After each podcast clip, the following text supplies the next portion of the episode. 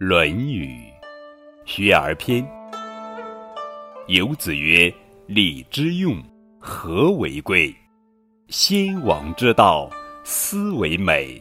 小大由之。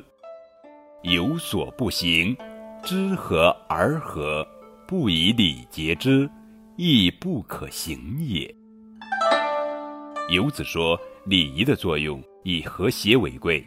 先代治理国家，在这一点上做得好，不管大小事都依着这个原则。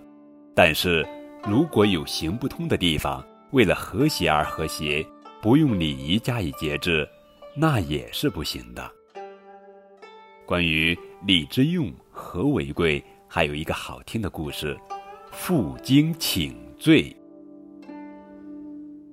战国时期，赵王。因蔺相如有功，拜蔺相如为上卿，官位在廉颇大将之上。廉颇因此心中不快，扬言要当面侮辱蔺相如。蔺相如知道后，便处处留意，避让廉颇。蔺相如手下的人便以为他害怕廉颇，非常气愤。蔺相如问道。廉将军跟秦王相比，哪一个厉害呢？大伙说秦王厉害。